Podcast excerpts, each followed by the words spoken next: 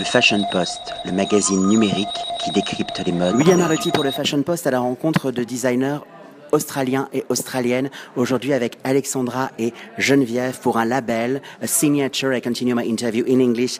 Ginger and Smart. Why Ginger and Smart? We, well, because it's partly to do with our name and where we come from, but it's also we design for a woman of contrast. So she can be feminine and masculine, she can be hard and soft, she can be all sorts of things in one day. And we're inspired by her because she's individual and spirited and contemporary and modern and interesting. Your process is it an auto portrait of you? Our presentation. Your, your creative process, your, your fashion style, is it an auto portrait of you? Is it not a portrait of us? Autoportrait. What is the translation for auto portrait? A portrait. A portrait is, is our is our collection a portrait of us? Yeah.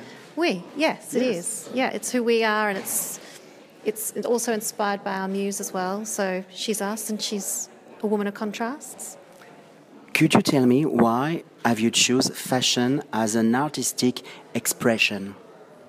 I think that um, fashion is quite it's quite an emotional thing, and it really reflects the way women are feeling or thinking at any time, and it also reflects what's happening in the world as well. So it can be quite political, it can be environmental, it can be so many things. And so for us, the way we see fashion is a reflection of, of the world. So it's an expression.